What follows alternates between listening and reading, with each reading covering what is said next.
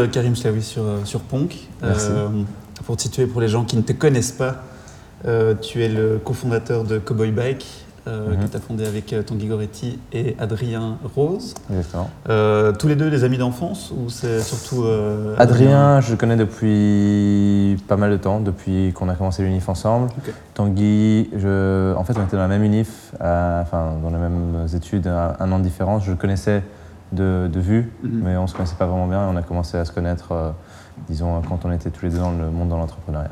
Ah, ok, ouais, et donc avec, euh, avec Adrien, tu avais créé en 2012 Take It Easy, Ça fait que j'ai mal écrit, j'ai écrit It. It. beaucoup de gens ont fait ça. Et euh, ouais, en fait, quand je regardais, euh, donc avant, tu avais étudié à l'UCL ingénieur civil en maths appliquées.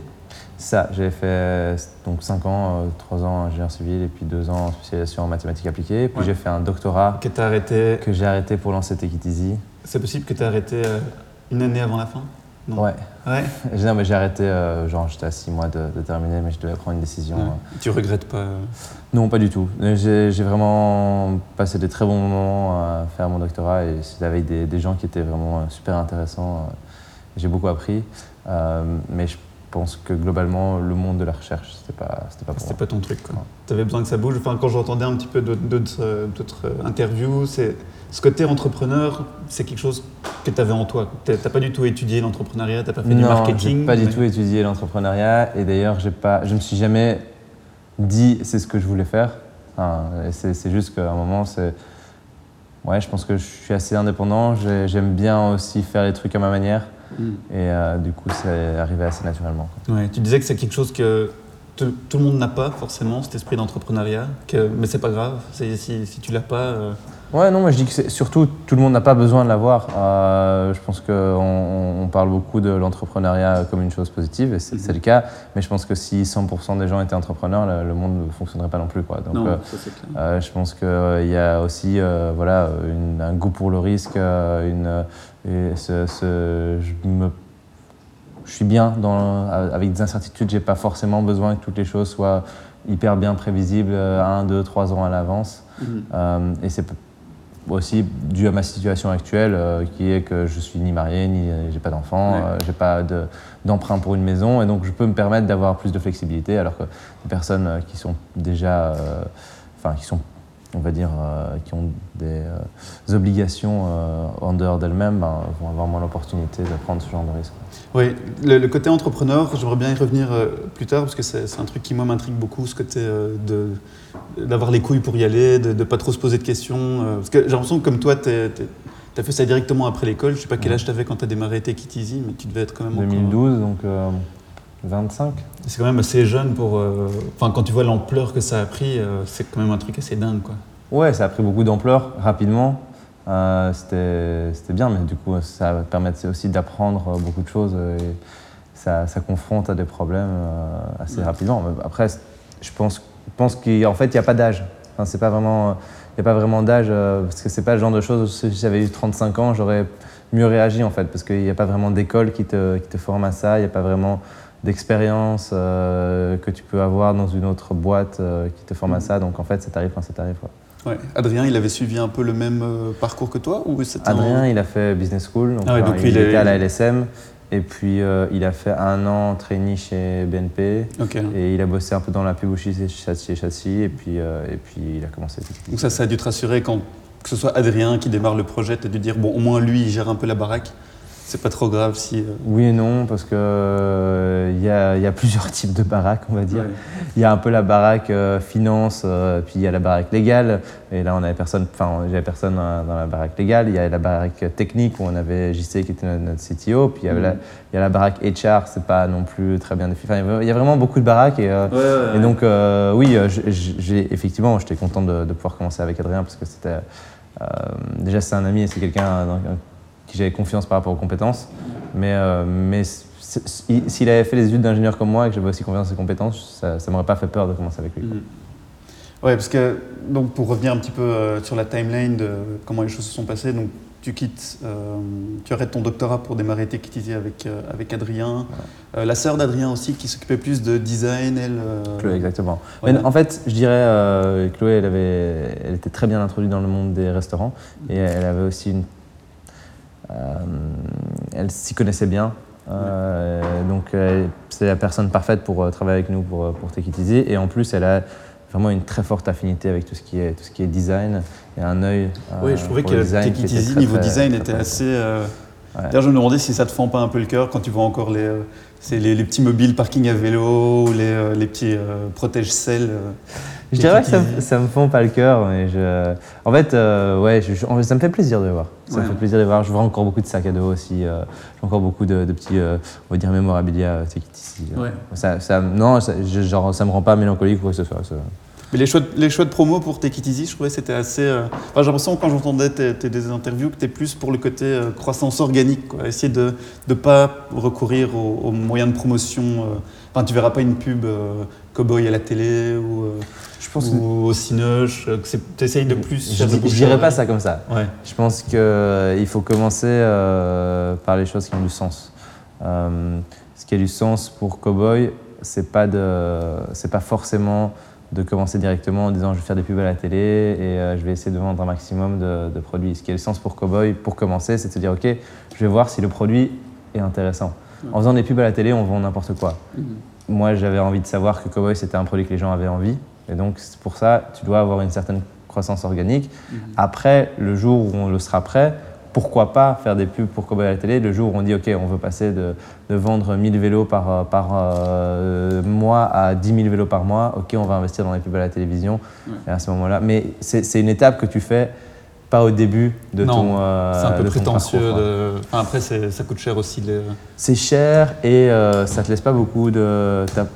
T'as pas le droit à l'erreur. Mhm. Alors qu'ici on a fait un rollout assez smooth. Si, on, si jamais on avait fait une petite connerie avec le vélo ou qu'il n'était pas au niveau qu'on voulait, ben, c'est plus facile de réparer 100 euh, vélos que d'en réparer 10 000. Ouais, c'est clair. J'imagine que ton, euh, maintenant tout le bagage Take It Easy, c'est un peu, euh, c'est une manière d'apprendre, enfin, que tu as dû apprendre plein de leçons que maintenant tu arrives à, insuffler dans, dans Cowboy, qu'il y a plein de choses maintenant que vous vous dites. Ouais, on pose souvent la question, hein, qu'est-ce que tu as appris de, de Take It Easy? Euh, on me pose d'ailleurs souvent la question qu'est-ce que tu as appris de la faillite? Je dirais, euh, pour l'instant, j'ai pas appris grand-chose de la faillite que je réutilise, mais de l'expérience entière, euh, c'était vraiment. ça me permet de mettre beaucoup de choses en perspective, de un par rapport à la vitesse où vont les choses, de deux par rapport à la manière de gérer les gens avec qui on travaille, et de trois aussi par rapport à gérer par rapport à soi.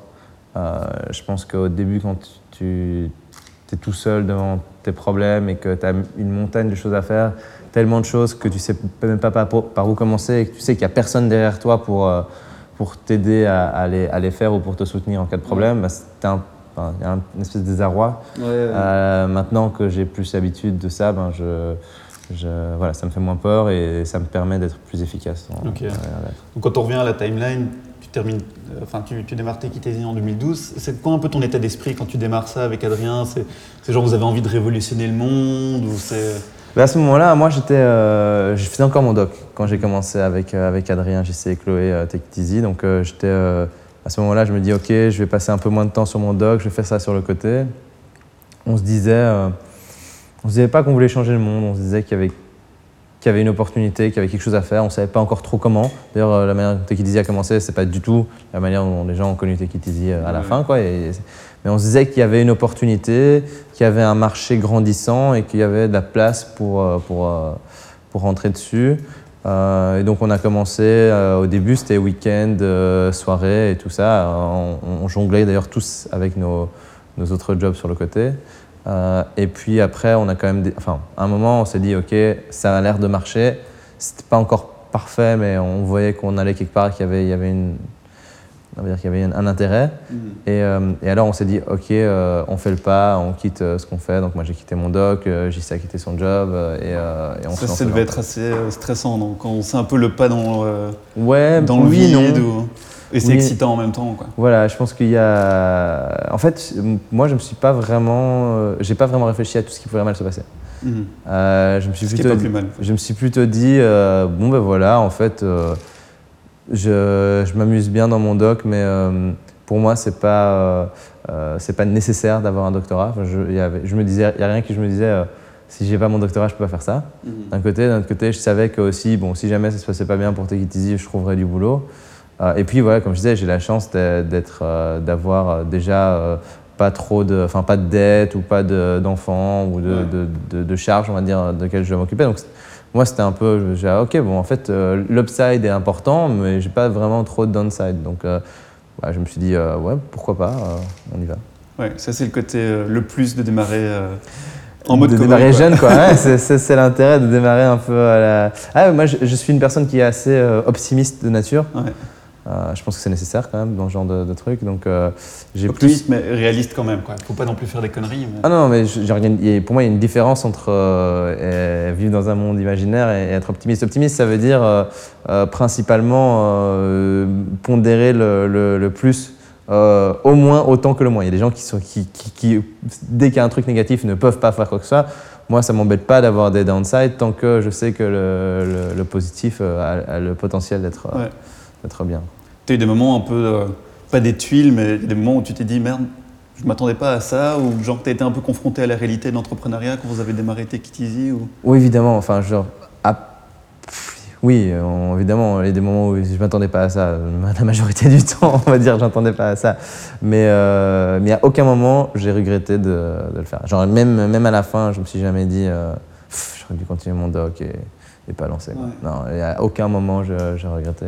Aujourd'hui, dans les, dans les profils que j'ai euh, sur Pont, on parle souvent de, des études et malheureusement, rarement, enfin, j'ai rarement des gens qui me disent, eh ben, j'ai bien fait d'apprendre ça ou j'ai bien fait de de, généralement l'apprentissage se fait après l'école j'ai l'impression qu'il y a beaucoup bon il y a une, certaine ah. ouais ça c'est un gros sujet hein, ouais moi, moi, je trouve euh, moi, moi personnellement j'ai bien aimé mes études euh, trouvais que c'était vraiment intéressant que j'ai fait des trucs euh, qui m'ont vraiment passionné j'ai rencontré des gens aussi qui étaient vraiment géniaux et ce que aujourd'hui dans mon job de tous les jours je pourrais pas te dire ah ce cours-là m'a aidé, mais par contre ben, c'est clair que si j'avais pas fait des études d'ingénieur, j'aurais pas été capable de faire le job que je fais aujourd'hui. Oui, je me demandais si le côté ingénieur, euh, mathématiques appliquées, si c'est quelque chose qui t'aide maintenant.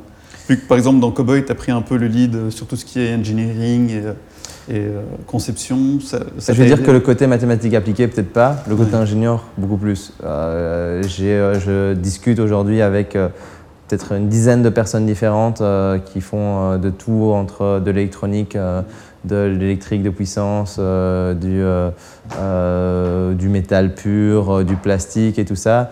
Et même si je ne suis pas du tout aussi pointu qu'eux dans, toutes ces, dans tous ces domaines-là, je suis au moins capable de parler leur langue et de comprendre ce qu'ils me disent et de voir aussi quand ce qu'ils me disent c'est de la merde ou, ou, ça a du sens. Et enfin, je veux dire, déjà ça, c'est énorme. Quoi. Mm. Et euh, évidemment, j'apprends de plus en plus et maintenant, je commence à être de plus en plus capable d'être de, aussi pointu que sur certains, certains domaines. Mais si j'avais pas fait ces, études de base, euh, j'aurais pas été capable de. Enfin, genre, c'est quand tu parles un peu une langue, c'est facile d'apprendre mieux. Quand tu comprends pas un mot, c'est impossible de rentrer dedans. Quoi. Donc c'est un, peu, un peu ça l'analogie que je donnerais. Je vais remettre ma petite laine parce qu'il fait pas chaud chaud. Si pendant le podcast vous entendez des bruits d'appareils photo, c'est normal. C'est parce qu'il y a Adrien qui nous, qui nous mitraille pendant ce temps-là. Adrien pas le même Adrien. Non, pas le même. Adrien avec un H. Épisode 2 de Ponk pour les gens qui. Euh... Euh, donc voilà, pour les, encore une fois, pour les gens qui, qui ne savent pas, donc Take It Easy, c'était dans la livraison euh, resto. Mhm. Euh, et maintenant, tu es parti dans Cowboy. Je crois que la seule chose qui lie les deux, c'est le vélo. Mais à part ça, il n'y a pas grand-chose. C'est complètement différent. C'est clairement complètement différent. Ça t'a motivé Est-ce que tu es un peu de pas faire. Euh, vous n'avez vous pas quitté Take It Easy pour faire un truc similaire, mais faire quelque chose, un peu un nouveau challenge? C'est un truc qui t'a. Oui et non, je pense que c'était pas, pas une obligation pour moi. En fait, oui, dans le sens où j'avais pas envie d'un business dans lequel je me disais j'achète deux, je vends un et je perds un sur chaque vente. Ça, je me disais, ok, ça, never again, un, business qui dépend uniquement de l'argent que les gens sont prêts à mettre dedans pour pouvoir continuer à exister, c'est trop stressant, on se retrouve trop à la merci de n'importe qui. Et donc, euh, et donc ça, je voulais éviter ce, ce genre de business-là. Après, entre faire du software, du hardware, du service, ce genre de choses, je n'étais pas il n'y a rien où je me disais non, ça je ferai jamais. Mhm. Mais euh, en fait, euh, Cowboy, c'est un peu arrivé de, de la même manière que Take It Easy était, était arrivé, c'est-à-dire qu'on s'est dit, on avait clairement vu le marché du, du vélo électrique Mhm. quand on était chez Take It Easy, on, on voyait qu'il existait, on comprenait pas trop pourquoi si peu de nos livreurs avaient des vélos électriques. En leur parlant, on comprenait qu'il y avait quelque chose à faire pour euh, que c'était un bon outil, mais qu'en gros, ils n'étaient pas, intéressés. Quoi. Oui, tu Donc, disais que les- la plupart des vélos, c'est genre du, des constructeurs de vélos qui viennent rajouter un moteur électrique par-dessus et donc ils n'ont aucune connaissance. Ouais, mais donc de 1, ça fait des vélos moches, et de 2, ça fait des vélos très chers parce que la majorité de la, de la valeur, elle est captée par le fabricant du moteur et pas par le Ouais, fabricant du vélo. quoi. Et donc nous, on s'est dit, euh, ben, le vélo électrique, c'est un marché vieux. Mhm. Enfin, vieux, pas parce que le vélo électrique est vieux, mais parce qu'en fait, c'est les anciens players qui sont dessus. Euh, oui, par la cible aussi, pas- a parce que j'ai l'impression que les, Ouais, mais- les gens que ça intéressait pour l'instant, C'était les vieux, ouais, mais, mais, mais, mais je dirais que c'est pas, enfin c'est pas comme ça qu'on a regardé. Nous on a regardé, ok, les players qui sont dessus, c'est-à-dire que toutes les marques de vélo aujourd'hui, ben, en fait c'est des marques de vélo avant des marques de vélo électriques. Mhm. Donc c'est des players qui sont assez vieux, qui arrivent sur une nouvelle techno et qui n'ont pas vraiment un, un edge par rapport à, à- à nous qui commencerions, vu qu'ils sont au même niveau, ils connaissent, ils y connaissaient rien à l'électrique, quoi. Euh, ensuite c'est un marché qui est en croissance. Et donc ça, pour nous, c'était important parce que euh, c'était pareil avec Take It Easy. euh, Le but, c'était pas de voler des parts de marché de quelqu'un d'autre. Enfin, c'est beaucoup plus difficile d'aller chercher des- des- une part de gâteau de quelqu'un que de dire ah bah on a grandi le gâteau et du coup bah, nous ça nous fait plein de plein de parts de gâteau en plus. Ouais, c'est ça. Euh, Mais Cowboy, ça part à la base un peu d'une une intuition que vous aviez avec, euh, avec Adrien de le vélo électrique, il y a clairement quelque chose à améliorer là-dedans. Mais après, vous faites toute une étude, j'imagine, euh, enfin, voir si c'est viable comme idée aussi. Quoi. Oui, mais l'étude, elle n'a pas duré, euh, elle a pas duré des années quoi. Un- L'étude, ça a été en fait euh, de rapidement euh, parler à plusieurs personnes, de se rendre compte de pourquoi est-ce que les, les- certaines personnes ne voulaient pas faire de vélo électrique, Mhm. ne voulaient pas avoir de vélo électrique.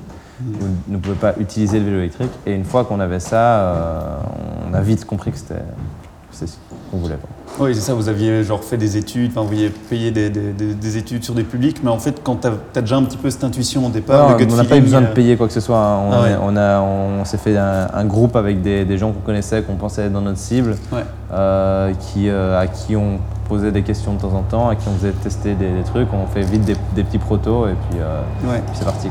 C'est quoi ta vision alors du coup de, du vélo, l'évolution du vélo électrique à Bruxelles? J'imagine que tu es assez optimiste pour... Parce que Bruxelles n'est pas forcément... Bon, on essaye de percer avec le vélo à Bruxelles, mais c'est pas... c'est sympa, il y a un hélico qui passe au-dessus. Ah, c'est- juste à côté, parce qu'on est juste à Ah côté du, du pays de justice. Ah ouais, ok. Euh, je dirais que ma vision, elle n'est pas du tout focalisée sur Bruxelles. Je pense que euh, notre objectif euh, pour Cowboy, c'est vraiment un objectif, je dirais, au moins européen et potentiellement mondial. Mais la mani- ma manière de voir Bruxelles est en fait assez similaire de- d'autres villes. Je pense que dans les villes, aujourd'hui, on est euh, trop dépendant des voitures. Il y a trop de voitures. Les voitures, ça sert à rien. Enfin, Je suis dis, tout à hein, d'accord avec euh, je dis quand je dis ça sert à rien, c'est- très utile dans certains cas, mais euh, pour 90% des, des cas pour lesquels les voitures sont utilisées, elles ne devraient pas être utilisées, ça prend trop de place, euh, ça pèse trop lourd, ça utilise trop d'énergie. euh, même si toutes ces voitures étaient des voitures électriques, ça reste ineffi- inefficace. Et donc dans ce cadre-là, je pense que le vélo électrique est extrêmement efficace. Si on fait le ratio poids de la personne sur le vélo, poids de, de son outil de transport, c'est hyper efficace. Euh, et si on regarde la quantité d'énergie aussi utilisée, c'est super efficace. Euh, et, euh, et donc je pense que pour moi, tous les voyages, tous les déplacements de, on va dire, 2 à 10 km devraient, slash, pourraient se faire en vélo électrique, en ville. Que le vélo, là, bon, je ne l'ai pas encore essayé, mais j'y pense. J'y pense. Je euh, pourrais laisser ici. Merci. Euh, parler un peu technique, donc la- l'assistance électrique, c'est pas une assistance classique. Je crois que vous êtes euh, parmi les trois peut-être fabricants en Europe qui font ce genre d'assistance, c'est ça? Oui, après, euh, C'est pas, je dirais, enfin, c'est comme beaucoup de choses. C'est euh, aujourd'hui, il y a des, des players et à nouveau, les players, c'est Bosch, Shimano qui font des, qui font des, des moteurs, euh, qui font des kits quoi, moteur, euh, contrôleur, chargeur, batterie, euh, un petit display et tout. euh. et du coup, le- la personne qui construit le vélo ne gère absolument pas la, la manière dont l'assistance fonctionne. et elle va, la, la, personne qui gère la manière friction force, c'est Bosch. Et Bosch, ils font pas de vélo. Bosch, ils, ils font des voitures quoi à la base. Enfin, ils font pas des voitures, ils font des composants de voitures. Et, il faut des composants de vélo. Ils sont, ils n'ont pas un retour direct de clients.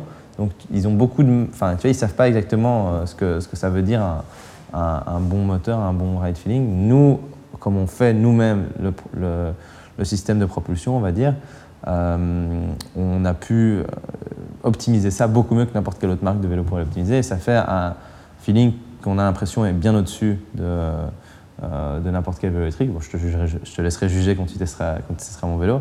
mais en gros, qui est extrêmement intuitif. C'est-à-dire qu'on a juste l'impression d'être plus fort sur son vélo. Et donc, voilà, bah, les côtes, ça devient très facile.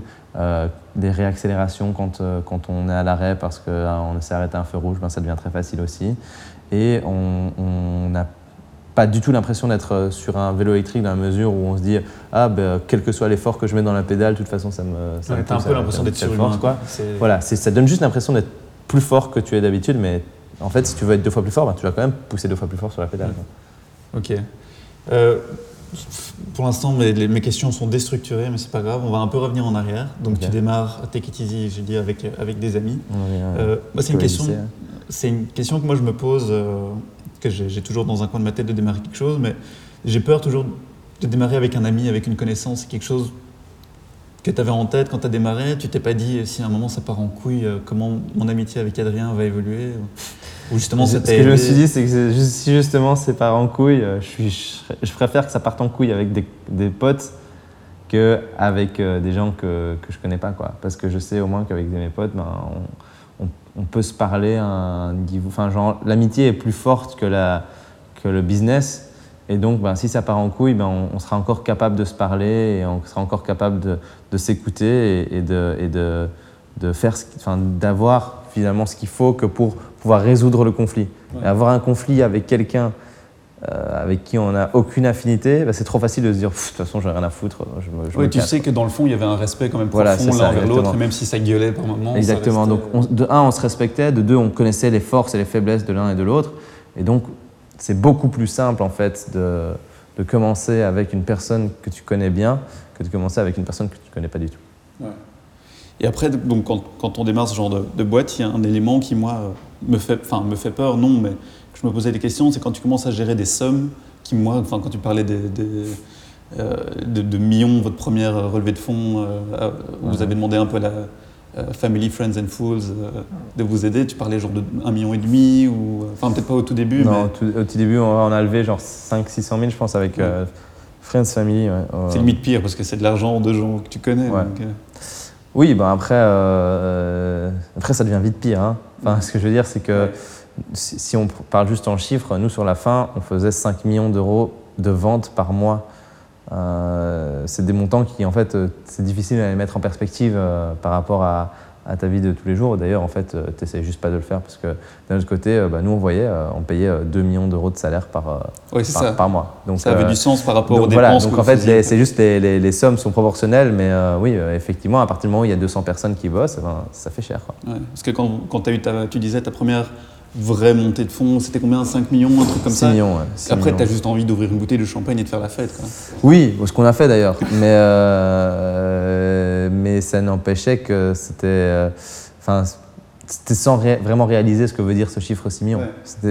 Pour, le 6 millions, c'était un chiffre sur un, sur un business plan. Quoi. C'était pas, pas un « oh, ça veut dire autant de maisons, autant de voitures ». C'est vraiment euh, très abstrait. Ouais, tel que tu es humain, tu peux quand même pas t'empêcher de dire « Ah ben tiens, 5 millions, ça fait combien de Tesla Ça fait combien ?» Ben, vraiment, euh, on n'a pas du tout eu ce réflexe-là. ok. Euh, par rapport à ça, donc, tu, parlais que, euh, bon là vous aviez un peu fait la teuf quand il y avait ce truc-là, mais après j'entendais que tu disais, euh, quand tu es dans l'entrepreneuriat, quand tu crées ta boîte, tu peux pas t'empêcher de penser toujours à l'avenir, tu as toujours un petit peu des, goals, et que c'est dur de, de, profiter de l'instant présent, quoi, que c'est un peu dur. Ouais, je pense qu'il y, a, y a deux côtés. Quoi. Il y a deux côtés. Il y a le côté, tu vas toujours plus loin, donc tu dis, euh, à tout, chaque moment n'est qu'une étape vers ton objectif c'est la première chose. De l'autre côté, tu es très critique par rapport à toi-même et, à et à ta boîte. Et donc, euh, ici, je prendre l'exemple de Cowboy, mais aujourd'hui, on, a on a des feedbacks incroyables de la part de tous nos clients. Aujourd'hui, on a déjà plus de, plus de 1000 euh, personnes sur les vélos, quoi, et, euh, et on a, je pense qu'on a une note moyenne sur 5 qui est genre un 4,8 ou quelque chose comme ça. Enfin, genre vraiment un très très très haut score. Et malgré ça, je, ne vois que les problèmes sur le vélo. je veux dire, c'est euh, euh, juste. parfois, c'est bien de, de prendre un, pas en arrière et de dire Ok, d'accord, c'est quand même un bon produit mais il y a encore moyen de faire mieux. Et, mais c'est juste que quand, quand tu es dedans, ben, en fait, tu te concentres juste sur le je peux faire mieux et pas sur le c'est déjà bien. Euh, et donc, il y a ce côté-là. Et puis alors, évidemment, il y a le côté, euh, bon, ben voilà, euh, ok, on a vendu 1000 vélos en Belgique, mais moi, mon objectif, c'est, comme je disais, c'est pas de m'arrêter à Bruxelles, c'est de faire, de faire une boîte qui va, être, qui va changer les choses au moins au niveau européen. ça veut dire lancer dans d'autres pays, ça veut dire s'étendre aux endroits. Donc, je, ne vais pas me dire ah trop bien fait-on les 1000 vélos vendus non en fait c'est ah 1000 bah, vélos euh, l'année prochaine ce sera un mois de vente ouais. tu penses c'est mieux alors d'avoir des petits objectifs un peu comme des checkpoints que tu peux avoir en cours de route ou il faut, vaut mieux avoir l'espèce d'objectif fou qui reste quelque part dans un coin de ta tête et que tu te dis tu es obligé d'avoir un objectif fou parce que c'est ce qui c'est ce qui te pousse euh, c'est lequel le tien pour l'instant moi, moi mon objectif vraiment euh, c'est de j'ai envie dans toutes les grandes villes d'Europe de, que 10% des trajets euh, soient faits avec un cowboy. Ça, si, ça, si ça pouvait être le cas, je serais. Euh, genre. Euh, c'est ce qui, moi, c'est ce qui me motive.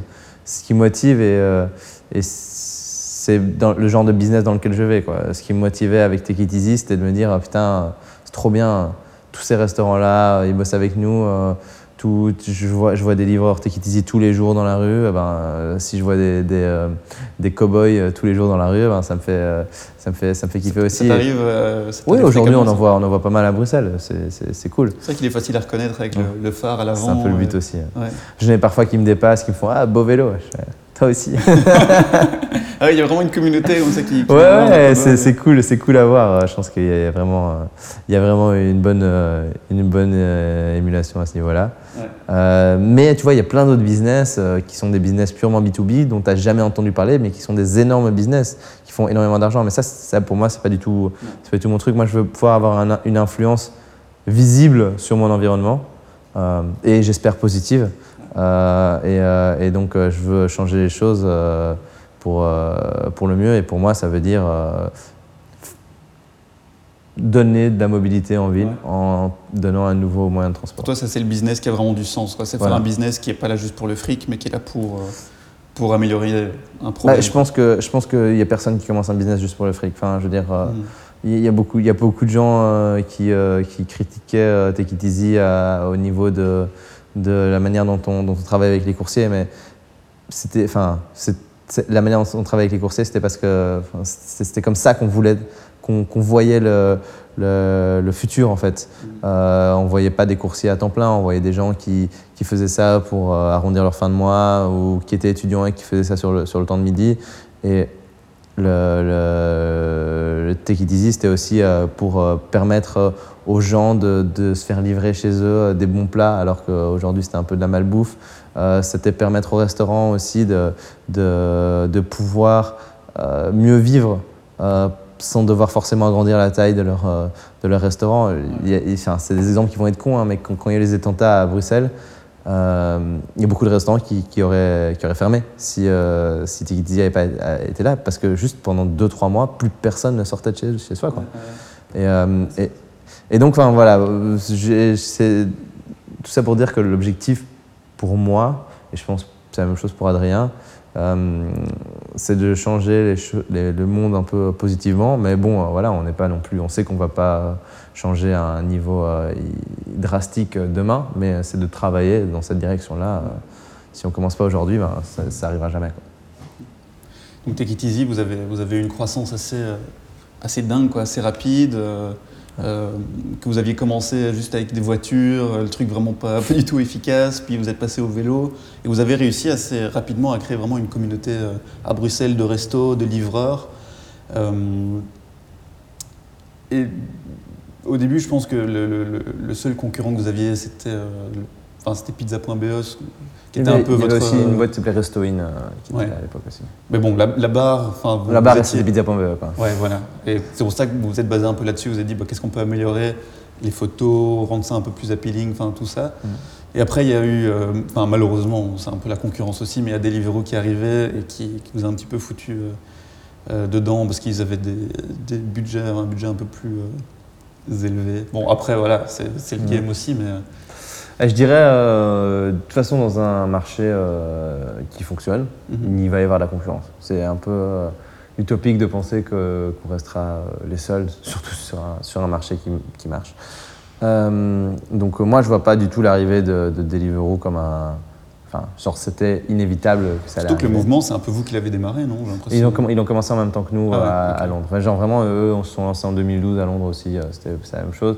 Ce qui était juste un peu dommage, euh, mais bon voilà, c'était aussi un peu la fin des choses, c'est qu'eux ont démarré à Londres, euh, qui est une ville qui a, le pot- qui a un potentiel plus élevé que l'entièreté de la Belgique en termes Ouais, de marché. ouais. Et du coup, en fait, il y a très vite eu un désaccord euh, en fonction de leur taille par rapport à la nôtre. Quoi. Quand vous faisiez des leviers de fonds de 5, ils en avaient 20. et- Euh, 50 même, enfin ça a toujours été un ratio x10 quoi. Ah du coup, on a aussi après eu beaucoup, beaucoup d'opportunités, on va dire, d'être en concurrence avec eux euh, vraiment euh, frontale sur, euh, sur certains marchés. Mais on grandissait tous les deux très vite. Quoi. Enfin, genre, pas parce qu'on était en, en concurrence qu'on se volait des clients. J'avais l'impression que c'est juste que, en fait, si on était deux, ben, ça faisait juste qu'on faisait grandir le marché encore plus vite parce qu'on dép- on dépensait plus d'argent si on faisait la somme des deux. Et donc, il y avait plus de gens qui étaient au courant. Et donc il y avait plus de gens qui commandaient. Donc, tu vois, je dirais pas que c'était problématique. Le, problème à ce niveau-là, c'est surtout que le, ben, y a un moment où euh, perdre de l'argent, ça fonctionne jusqu'au moment où en fait on commence à perdre trop d'argent par, par mois. Et, euh, à ce moment-là, vient la question de bon, ben ok, mais quand est-ce que ça va s'arrêter? Quand est-ce que vous allez pouvoir devenir rentable? Quand est-ce que vous allez pouvoir faire de l'argent sur chaque commande? Et la réponse était ben, en fait, quand on aura une part de marché suffisamment grande. Et, euh, du coup, eux se disaient la même chose. Et donc la, vraie- la vraie question, c'était ben, qui va pouvoir continuer à perdre de l'argent le plus longtemps? Ouais, ouais. et quand ça devient ce genre de course-là, bah, en général, c'est celui qui a le plus d'argent qui gagne. Et donc, on, on- c'était un peu. euh, voilà, c'est à ce niveau-là, c'était un peu problématique. Après, je ne rentrerai pas dans les détails là-dessus, mais on n'a aussi pas été aidé par pas mal, de, pas mal d'événements euh, extérieurs. Ouais, ouais, ok. Bah, tu disais que, que pour l'entrepreneuriat, malheureusement, Bruxelles, enfin, vous avez fait le choix de rester à Bruxelles, le De- choix conscient De commencer à de Bruxelles. commencer à Bruxelles. Mais en tout cas, euh, le HQ, enfin, pour toi, c'est rester à Bruxelles. euh, Ouais, mais on avait, on avait une équipe euh, assez importante en France. Le- notre marché le plus gros, c'était la France. Ouais. On avait une équipe assez importante en France aussi. Tu disais, tu avais parfois un marché qui s'ouvrait, tu n'étais même pas au courant qu'il s'ouvrait, que tu avais Ouais, des des villes qui ouvraient, et que tu étais là, mais de, quand? Ouais, ouais bah, c'était ça qui était bien. Ça marchait, ça marchait plutôt bien. Ouais, je- ouais, malheureusement, il y a un moment où vous avez dû décider, euh, bah, maintenant on peut plus, euh, il n'y a, plus moyen de, de- de survivre, il faut, faut déposer le bilan, euh, démarrer. euh, parce que bon, moi, dans ma, dans ma vision euh, un peu naïve, je me dis, bah, quand c'est faillite, c'est faillite. Mais Non, ça ça se passe pas comme ça. la faillite, c'est un processus en soi. Déjà, ce qu'il faut se rendre compte, c'est que euh, nous, on s'est battu, ben, genre super fort pour ne pas qu'elle arrive. C'est-à-dire qu'en en fait, euh, on était en le processus de levée de fonds euh, et euh, jusqu'à la dernière minute, enfin, on avait signé une term sheet, on devait, on devait recevoir l'argent et puis, et puis à la dernière minute, finalement, le- les gens avec qui on était en discussion ont dit ah ben en fait, on veut pas pour plusieurs raisons entre autres parce que Uber Eats est arrivé à ce moment-là aussi. Du coup, on s'est retourné, on fait ok, d'accord, si on ne pouvait pas faire cette levée de fonds là, de fonds là, avec qui d'autre est-ce qu'on veut faire une levée de fonds? Donc, on a cherché d'autres euh, partenaires. On a eu un partenaire qui était euh, intéressé. On était en discussion. Et puis, euh, finalement, ça s'est pas fait. Et puis après, on s'est dit ok, ben alors on va vendre, on la boîte. On avait plusieurs personnes qui étaient intéressées de racheter la boîte. Et puis, pour diverses raisons, ça s'est pas fait. Par exemple, Deliveroo était intéressé, mais il y a eu le Brexit qui a fait qu'ils avaient d'autres chats à fouetter.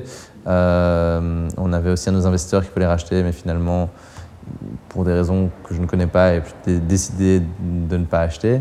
Euh, et en fait, du coup, dès qu'on avait épuisé toutes les, toutes les différentes toutes les différentes possibilités, on a fait OK, bon, ben, maintenant ici on ne voit pas de moyen de sortir euh, de ce processus. On sait qu'on ne va pas être capable de payer tout le monde, donc autant Ouais. arrêter maintenant les, Ouais. les frais. Quoi. Et c'est là que le dur, euh, la partie la plus compliquée arrive. Ouais, et puis là, Tu dois, comme tu disais, tu dois tuer ton beaucoup. bébé. Quoi. Ouais, c'est c'est et- beaucoup. euh, tu dois, euh, dois d'abord, il faut communiquer avec tout le monde. C'est évidemment, les gens ré- réagissent à chaud, c'est pas, pas évident. Euh, les gens comprennent pas parce qu'ils sont pas, ils sont pas dedans aussi.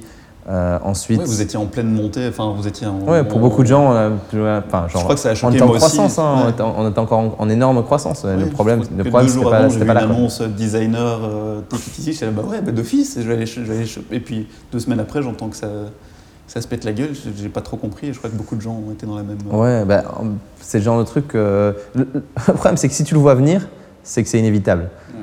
Euh, nous, notre, notre objectif, c'était d'essayer de revendre la boîte. Bah, personne n'a envie d'acheter une boîte que tout le monde sait qui est en train de se cracher. Donc, tu vois, à, ce- niveau-là, bah, il fallait encore garder les apparences ailleurs pour maximiser nos chances de revendre la boîte.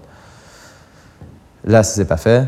Euh, du coup, les gens étaient, comprenaient pas trop. Déjà, en, interne, la communication était bien passée, mais c'était euh, un moment difficile pour, euh, pour nous.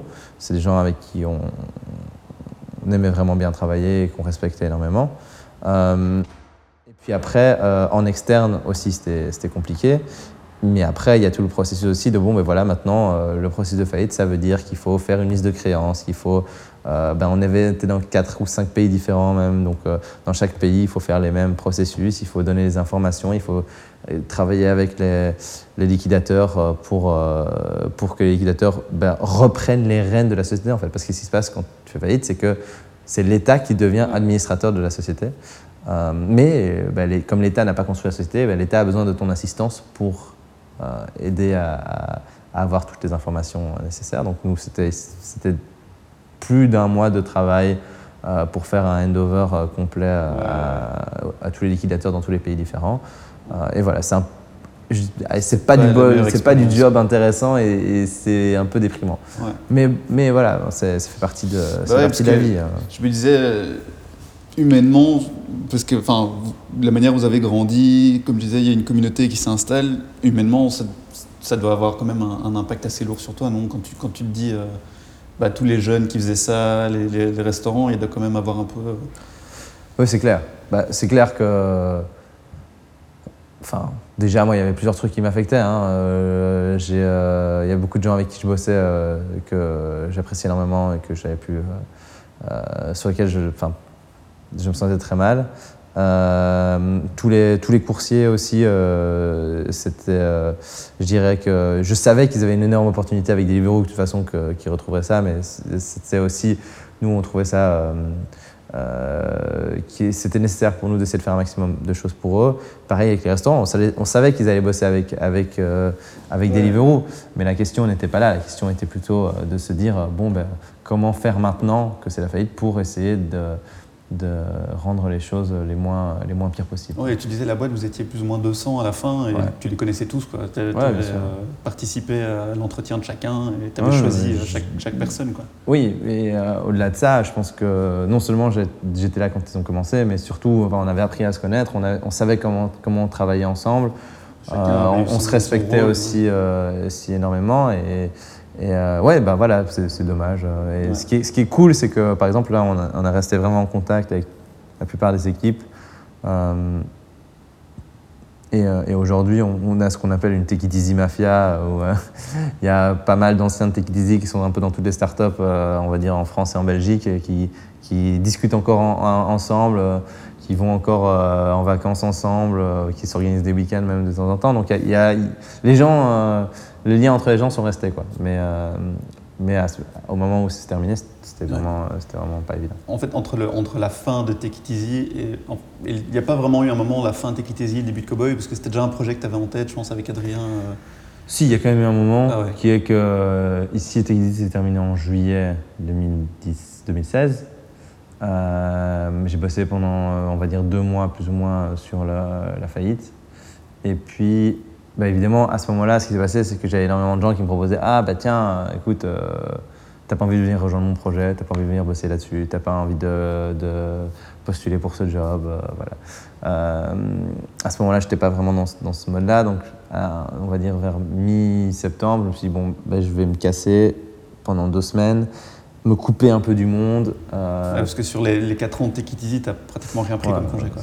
Un Tomorrowland ici euh, et, et là, et, Et encore. et encore. Euh, du coup, on était là, euh, ok, euh, on- on- on- je, enfin, je vais vraiment dans un endroit où, où dans les montagnes, où je suis un peu calme et je réfléchis à, à ce, que, ce que je vais faire. Et je, Tu es en Équateur ouais, c'est en Équateur. Euh, je réfléchis à ce que je voudrais faire et en revenant, ben, je prends une décision. Et euh, donc, ben, voilà, j'ai j'ai eu l'occasion de réfléchir un petit peu et en fait, je me suis rendu compte que ça me faisait pas vraiment kiffer euh, de faire quelque chose qui n'était pas pour moi. Et, euh, et, euh, que ce projet de vélo électrique, c'était un truc qui en, lequel je croyais vraiment, à la fois euh, sur le, le côté que c'est une bonne chose et sur le côté que c'est un bon marché. Euh, et donc, euh, je me suis dit, ok, c'est bon, si, si ça, si ça- si ça rentre dans toutes mes boîtes et que j'ai envie de revenir, enfin, à la fin des vacances, j'avais envie de revenir pour commencer à bosser dessus. Donc, je me suis dit, ok, c'est ça que j'ai envie de faire. Ça s'est passé comment ton, euh, T'es parti combien de temps en Équateur C'est parti, Deux semaines. Ça s'est passé comment? C'était vraiment en mode Steve Jobs part en Inde et. et Je sais rien, je sais pas ce que tu as fait en Inde, mais non, moi j'étais avec ma, j'étais avec ma copine, on est parti à deux, on- avec un sac à dos, on a fait, enfin voilà, on est parti dans les montagnes, on a fait les trails dans C'est les monagnes. te changer vraiment les idées plutôt on, que on est par- ouais, on est parti dans la forêt amazonienne où il y avait rien, enfin, pas, pas, pas d'électricité, euh, rien du tout. Euh, ça, pour moi, ça m'a permis de faire le vide. Mon, mon but, c'était pas vraiment de, de dire je vais me rapprocher de la, de la nature ou me rapprocher d'une spiritualité quelconque. Mon but, c'était de dire ok, je veux, je veux faire, pouvoir faire un vrai break, faire le vide pour pouvoir euh, savoir avec quoi je veux recommencer après. C'est quelque chose que. T'as appris quelque chose de ça Maintenant, tu t'accordes peut-être plus de temps libre ou tu, tu te dis, bon, il y, a- un moment pour bosser, il y a un moment pour. euh, Ou t'es toujours. euh, Non, mais ça, je dirais que ça venait de Easy euh, plus que de, mes vacances, enfin, de, mon, on va dire de mon break après. C'était simplement que, même dans Easy, c'était ça. C'était, euh, ben, au début, tu, tu dis que tu bosses euh, 24 heures sur 24, euh, 7 jours sur 7. Et puis à un moment, en fait, ben, tu te dis, bon, bah, ok, ça fait un an que je fais ça. Je crois que je ne survivrai pas encore 3-4 ans comme ça. Et quand tu commences à, à, faire des plans à, plus que deux mois, à faire des plans dans plusieurs années, ben alors tu te dis, bon, ben, si je fais des plans à plusieurs années, il faut aussi que je me conditionne, moi, à être capable de vivre comme ça plusieurs années. Donc ça veut dire, ben ouais, ben, il faut que, euh, que je coupe à certains moments, il faut que je prenne des vacances de temps en temps, parce que sinon, je serais incapable de tenir sur la longueur du, du plan que je suis en train de faire. Donc non seulement il faut que le business tienne, mais il faut que, faut que pers- enfin, physiquement et personnellement, l'entrepreneur tienne aussi. Quoi. Ouais. Tu penses qu'il y, y y a- des espèces de qualités que chaque entrepreneur a? Enfin, je pensais genre euh, cette espèce de, de- pas de peur du confort, mais ce côté un peu genre euh, quand c'est trop calme, ça va pas comme ça, de, de- de toujours avoir quelque chose à faire, avoir toujours la tête Mm. qui tourne. Moi, je suis hyper actif de base, déjà, donc euh, c'est, ouais, je suis un peu comme ça. J'ai- J'aime pas quand c'est trop calme, euh, mais euh, je pense aussi que euh, ça veut, ça veut dire aussi, ça peut être trop calme sans que ce soit le boulot, quoi. Enfin, ça peut être pas calme sans que ce soit le boulot. C'est-à-dire que moi, quand je vais partir en vacances, bah, j'aime bien être très actif aussi en vacances. C'est-à-dire, euh, mon, mon but, c'est pas de prendre Tu une semaine pas au Club Med, quoi. C'est euh, mon but, c'est euh, de dire ok, je vais aller dans un endroit que je connais pas, visiter des trucs, je vais avoir un, je vais avoir des trucs à faire chaque jour, je vais vou- vouloir faire le maximum. Et donc, en fait, moi, je, je rentre souvent de mes vacances limite plus fatigué qu'avant de partir. Donc c'est pas c'est pas vraiment une question de de, de fatigue, c'est plutôt une question de, de focus mental. Ok. Euh, donc on parlait, on parlait vite fait un peu de tes objectifs, de comment toi tu voyais l'évolution de, de Cowboy. Peut-être Mhm. tu restes optimiste sur Je suis la manière dont, dont les choses. Ben là c'est bien parti, je pense. Oui, on est bien. On, on est, on- ça se passe très bien. On a des bonnes nouvelles et, euh, et on a un bon produit. Et en plus, euh, maintenant, j'ai une très très bonne équipe aussi avec laquelle, laquelle je suis très content. Donc, pour l'instant, tous les indicatifs sont ouverts. J'espère que ça va rester, ça va rester le cas. Mais comme je disais, euh, je suis une personne aussi optimiste, euh, optimiste de nature. Donc, euh, le jour où je dirais ça se passe pas bien, c'est qu'en général, euh, c'est pas loin de, de, de- de péricliter. Quoi. Ouais. Le- Il y a un truc que j'aimais bien, c'est quand vous avez démarré avec, euh, avec Cowboy, j'ai vu que vous aviez fait un peu de promo au kick euh, pour, pour Ouais. démarrer. Je trouve que c'est un, un, un bon incubateur pour, pour démarrer les idées. Et vous aviez une tagline à ce moment-là qui était Goodbye Horses. Je ne sais Ouais. pas si vous l'avez toujours maintenant. Euh, on, a, on a un peu modifié, mais c'était. euh, Oui, enfin, l'idée c'était. euh, oui, je crois qu'on a, gardé- on a gardé le Goodbye Horse, mais on en avait une autre qu'on a, qu'on a enlevée qui était euh, This city ain't big enough for the two of us. Ça, on s'est dit que c'était peut-être un peu agressif. mais oui, non. je- il y a beaucoup de gens qui nous posent la question pourquoi Cowboy enfin, D'où vient le nom qu'est-ce que... Et en fait, ce qui s'est passé, c'est que quand on a un peu brainstormé sur un nom, on est arrivé sur. euh, on s'est dit euh, ben, un peu le, le, le cowboy du temps moderne, quoi, euh, avec. qui est, sur son, qui est sur son fidèle destrier et qui est au-dessus de toutes les vaches qui sont, les, qui sont toutes les, les voitures en ville. C'était c'était la- c'était un peu l'imagerie qu'on avait, euh, qu'on avait en tête, mais c'était aussi surtout une question de liberté. quoi. C'est synonyme de, de liberté, d'espace, de, de, de, de pouvoir faire un peu ce qu'on veut. C'était vraiment ça le- qu'on voulait euh, faire passer comme, euh, comme message. C'était euh, ben, si, vous, si vous avez un cowboy, vous récupérez votre liberté en ville. Et on a eu beaucoup de gens qui aimaient bien, beaucoup de gens qui n'aimaient pas du tout. Et- ouais, peut-être, mais en fait, sur le moment, du coup, on s'est dit, OK, on va chercher pour voir si on n'a pas un autre, un autre truc mieux. Et puis à la fin, on, disait- on avait trouvé des noms qui nous paraissaient mieux, mais en fait, ça évoquait pas du tout la même émotion chez nous. Et on avait personne qui nous disait, j'aime pas, mais personne qui nous disait, j'adore. Et alors que Cowboy, on avait certaines personnes qui disaient j'aime pas, mais on avait aussi des gens qui disaient j'adore. Et du coup, on s'est dit ok, pour nous c'est important. Et donc on a, en fait, c'est un peu la l'approche qu'on a prise avec Cowboy, c'est de se dire bah, bah voilà, on peut pas satisfaire tout le monde. Euh, si on fait un vélo que tout le monde aime, pe- personne ne l'aimera vraiment. Euh, et du coup, euh, on on- parfois on fait des choix qui sont un peu clivants. Euh, c'est un vélo euh, qui se veut assez sportif. Euh, certains diront assez masculin parce que les, les gens disent qu'une une barre droite, c'est pas pour les femmes. Personnellement, je pense euh, que c'est euh, des gens qui n'y connaissent rien en vélo Mhm. qui disent ça. Mais voilà. Ouais, la euh, barre, c'était normalement pour les jupes ou les choses comme ça. c'est ça, exactement. Mais aujourd'hui, euh, c'est plus vraiment d'a- d'actualité. Euh, mais, mais, mais bon, voilà. au- au- Aujourd'hui, euh, le, le cowboy est, est ce qu'il est et a réussi parce qu'on a réussi à prendre ses choix, je dirais, euh, euh, sans faire de compromis euh, à, à plusieurs moments dans, dans le, dans le processus. Ok. Bon, en tout cas, le, le vélo, il a, il a, enfin, d'un point de vue design, je trouve qu'il est super beau. Euh, toi, ton rôle dans Cowboy, c'est- officiellement, c'est Head of Engineering Ouais. et euh, R&D aussi un peu. euh. Oui, bah, engineering, c'est R&D. Ce qui- Ouais. Nous, on a, pour le premier vélo, donc pour le, le- le vélo qui est aujourd'hui en vente, on a bossé avec, avec des designers euh, suédois sur le, sur le design. Ils sont forts, ces Suédois, quand même. Ils font ça très bien. Euh, et après, on a bossé avec pas mal de bureaux d'ingénierie euh, pour euh, passer bah, du côté euh, dessin au côté euh, plan. Euh, et puis après, on a bossé avec des usines pour la production. Et donc, euh, mon rôle, ça a été vraiment de, ben, de donner des directions, de coordonner tout ça, de, de dire euh, ben là, c'est pas bon, euh, là, ça, là, c'est suffisant, ok, là, ça, il faut changer, ça, ça va, ça, c'est trop lourd, ça, c'est pas assez résistant. euh, et, euh, de, voilà, de donner, euh, donner de gérer tous ces projets qui, étaient en, même temps, et aussi de rentrer dans des, dans des domaines dans lesquels euh, personne du monde du vélo ne rentrait. Donc nous, on a fait un, un petit ordinateur dans le vélo qui nous permet d'être connecté, qui permet à l'utilisateur d'être connecté avec son vélo via son téléphone. Euh, ça, c'est quelque chose qu'on a dû faire à zéro euh, avec euh, peu de gens qui pouvaient nous aider. La motorisation et tout, c'est aussi quelque chose qu'on a dû faire nous-mêmes parce que c'est quelque chose qui n'était pas standard dans le monde du vélo. Donc voilà, tous ces, trucs-là, c'est aussi moi qui ai, qui ai un peu pris en, pris en main. Et tu as eu ton, ton premier moment où tu as testé le vélo, la première fois où tu. Euh, ça a dû être un moment un peu. euh, enfin, J'imagine déjà de voir le produit. Euh, ça, ouais, alors ça arrivait en plusieurs fois en fait, hein, parce qu'il y a, il y, a le côté- il y a le côté mécanique du vélo et puis il y a le côté électrique du vélo. Et le côté électrique du vélo, je l'ai optimisé sur un vélo qui n'était pas du tout notre vélo actuel. C'est-à-dire que j'avais pris un vélo qui était déjà existant j'ai remplacé les pièces et pour optimiser notre, euh, le feeling comme on voulait l'avoir. Euh, euh, déjà ça, c'était euh, c'était déjà assez cool. Euh, ensuite, le côté euh, mécanique, on va dire aussi, euh, oui, quand on a eu le, mais le premier vélo cowboy sur lequel on a roulé, il n'était pas électrique. parce, que, le premier truc qu'on a dû faire, c'était la mécanique. Et, je me souviens que mon, feeling en, roulant, c'était putain, il, est beau, mais il y a mille trucs, il y a mille trucs qu'il faut améliorer là.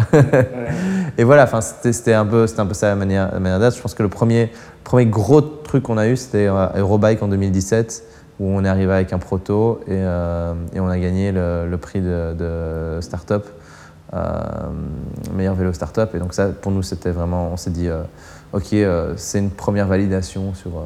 Prochaine étape, c'est Shanghai ou non C'est où le, le gros, le gros salon du vélo où vous aviez à Taipei, il y a un À gros Taipei. vélo à Taipei, avec ça, mais, mais c'est pas. Non, c'est pas. En, un en vrai, t- en vrai, tu vois, le- là, on est allé à Eurobike pour récupérer du feedback, mais notre objectif, c'est vraiment trop monde du vélo. Ouais. Nous, notre objectif, c'est pas de faire un vélo pour les.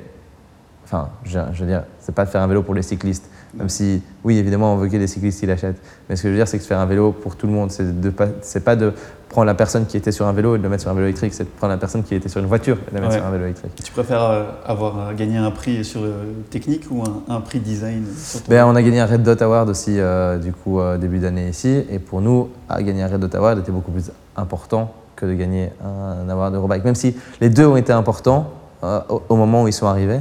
C'est-à-dire que le, le- Red Dot Award, c'était plus une, manière de communiquer euh, et, euh, et on va dire un- une validation pour le mass market. Et le, le Eurobike Award, c'était pour nous une validation rapide, enfin, genre, au moment où on était capable de sortir notre premier prototype, qu'on était dans la bonne direction. Ok. Bon, maintenant, comme ça fait depuis 6 ans que tu es dans l'entrepreneuriat, j'imagine que tu as l'occasion. Si- passe T'as vite. t'as l'air choqué de 6 ans. Ouais, non, ça, ça passe vite. Je, je- Donc, tu as commencé à 25, donc tu as 31 31, c'est ça? Ouais, là, là, je suis plus vieux que toi. Et euh, donc j'imagine que tu te connais bien maintenant, que tu as eu l'occasion de connaître tes failles, tes faiblesses, euh, tes points forts. je sais pas. Non, t'es super. euh, C'est un peu prétentieux de dire que je me connais bien, mais euh, non, mais je, je, ouais, je, je bah, vois un via, le regard, comme, comme vous bossez beaucoup en, en partenariat avec d'autres, j'imagine qu'ils ils- ils n'attendent pas à te, à te dire ce que tu dois améliorer ou, ou Ouais. comment. Ouais, dans ce cas, ouais, je, je connais mes travers, on va dire. ouais. Le premier, c'est être euh, un peu trop euh, perfectionniste ou ça, tu Non. vois ça comme une qualité? Ah non, mais moi, c'est pas mon. C'est pas parce que je vois que le mal sur le vélo que je suis perfectionniste. Euh, non, je pense que je me, je me, me- je dirais pas que je suis trop que je suis trop perfectionniste. Au contraire, je pense que je suis assez réaliste dans ce que dans ce que je veux. Mais par contre, quand je, enfin voilà, quand je quand je sais ce que je veux, je vais pas m'arrêter avant d'y arriver. Mais je vais pas non plus toujours chercher la petite bête et me dire ah je vais pas lancer tant Ouais. que j'ai pas ce petit truc là quoi. Oui, ça, c'est, bah, je reparlais de, Steve Jobs, c'était pas, euh, ça devenait pas une lubie, tu, tu deviens pas dingue sur, euh, sur un petit détail. Ah non, pas du tout. C'est, euh, je pense qu'il y a d'autres gens qui font ça beaucoup mieux que moi, devenir dingue sur un petit détail. Euh, moi, mon objectif, c'est de faire en sorte que le vélo sorte et que le vélo soit bien. Après, le petit détail de design, je vais en parler avec, avec les designers, je vais en parler avec Adrien. Euh, et je vais essayer de, je vais essayer de l'atteindre. Mais le, le, j'ai une, une- enfin, ma balance interne entre bah, écoute, euh, maintenant il faut que ce vélo sorte, donc euh, voilà, il faut qu'on, enfin, on- si on n'a pas ce petit design, design là, c'est pas grave, euh, elle, est, elle est bien placée. Et je suis pas trop dans, trop, trop dans le côté, on fait rien tant que, tant que je, je, je, je suis pas 100% satisfait avec tout. Et ton point négatif que tu connais, que tu essaies d'améliorer, c'est quoi, si on peut savoir? Il y en a plusieurs. Non, le premier, c'est. euh, je vais dire que je suis. euh, comme je dis, je suis assez optimiste. Euh, mais parfois, ça peut aussi jouer des tours. Et donc, j'ai.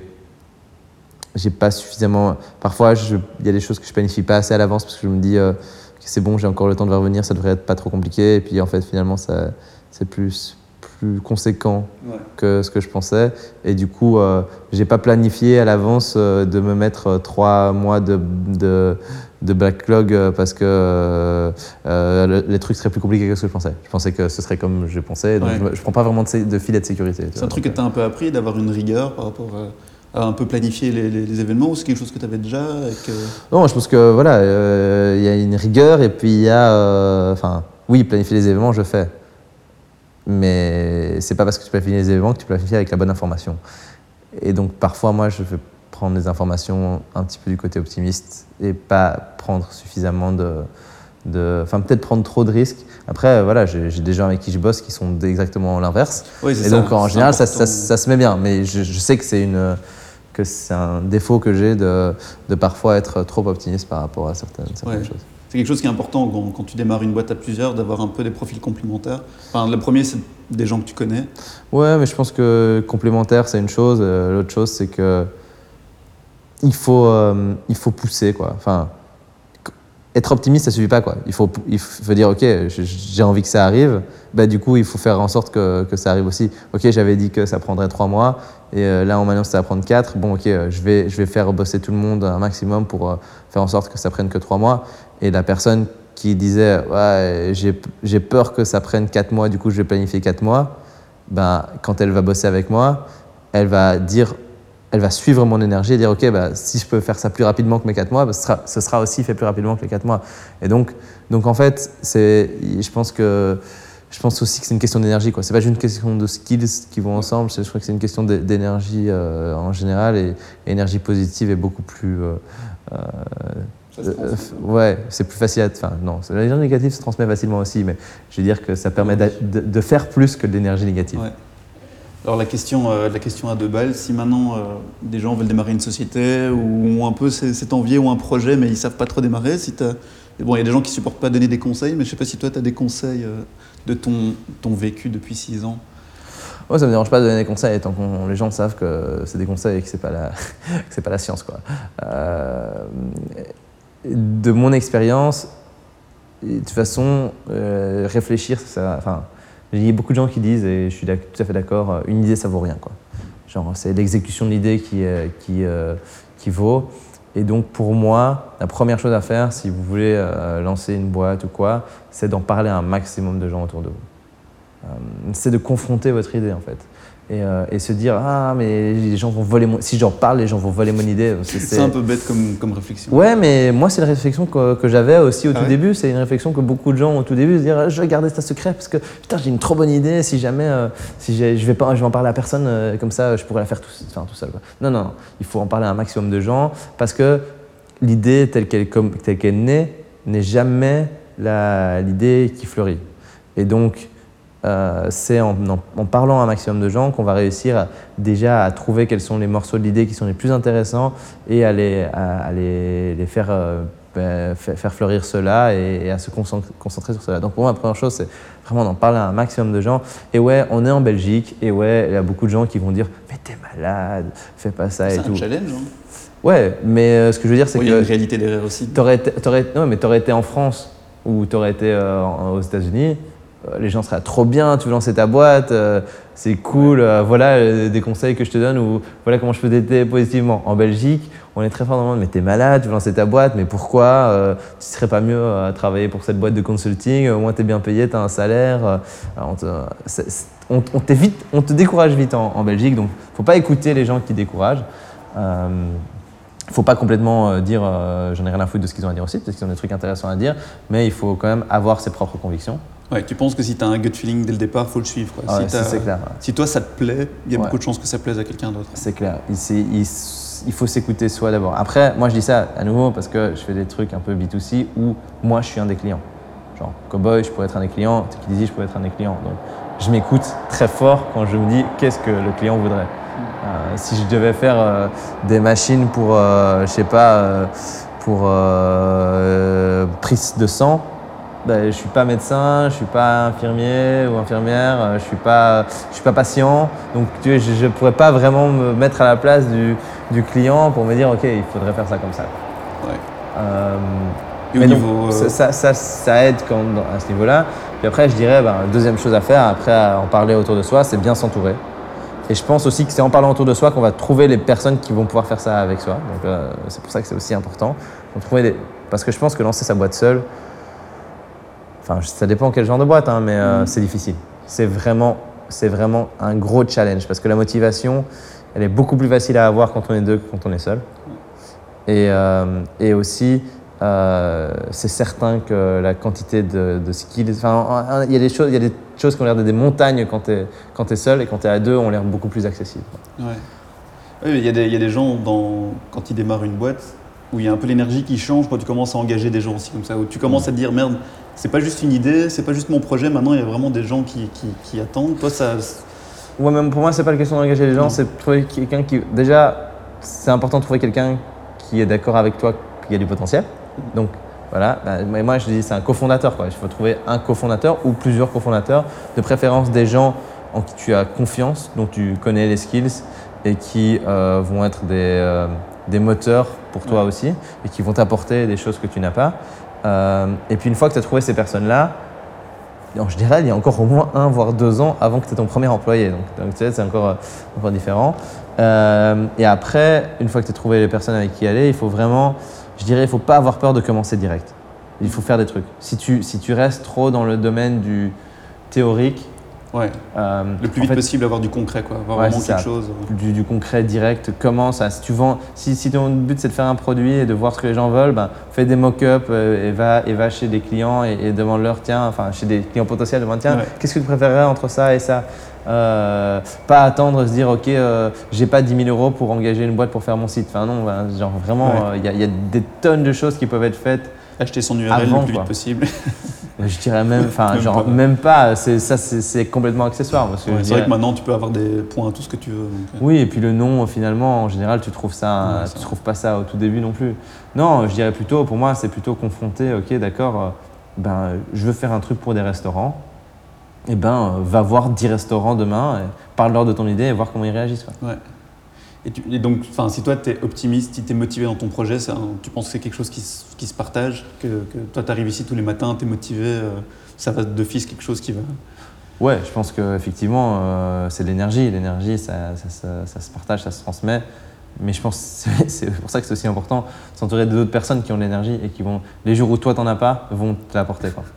Ok, nickel. Bah, merci Karim beaucoup pour, euh, pour cet entretien. Avec plaisir. Euh, donc les gens qui euh, sont intéressés par Cowboy, tu as un test, euh, comment t'appelles ça, un test center? Nous, on appelle ça un saloon parce que Ouais, euh, ouais, c'est vrai. on Faut rester dans- faut rester l'univers.